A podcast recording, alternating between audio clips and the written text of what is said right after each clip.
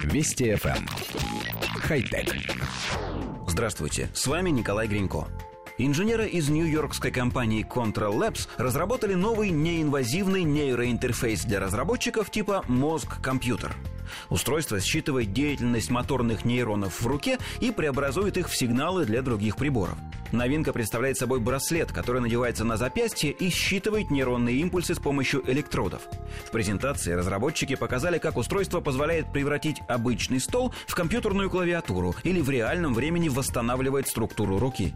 Ранее инженеры из Шанхайского университета создали инвазивный нейроинтерфейс, который с помощью стимулирования коры головного мозга электрическими импульсами позволил парализованным людям пользоваться планшетом.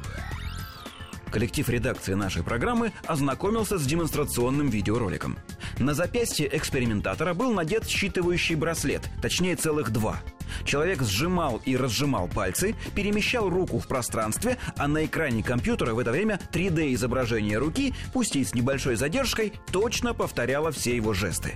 Удивительно, что это достигается не с помощью видеокамер или отдельных контроллеров для каждого пальца, а посредством регистрирования нервных импульсов, причем прямо через кожу, без какого-либо вмешательства в организм. Но самая интересная часть демонстрации занимает всего несколько секунд. Экспериментатор зажимает руку с браслетом другой, свободной рукой, мешая таким образом собственным пальцем двигаться.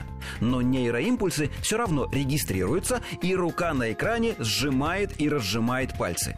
Таким образом, новая система может применяться, например, для высокотехнологичных протезов, получая сигналы от нервов и с их помощью управляя механической частью. Также с помощью интерфейса можно будет управлять различной техникой дистанционно и без лишних движений. Скажем, чтобы заставить человекоподобного робота поднять манипуляторы, будет совсем не обязательно размахивать руками. А чтобы управлять его ходьбой, не потребуется в реальности перебирать ногами. А уж какие возможности открываются теперь перед игровой индустрией, мы даже не решаемся представить. Конечно, вся наша редакция давно вышла из геймерского возраста. Хотя... Вести FM. Эм. Хай-тек.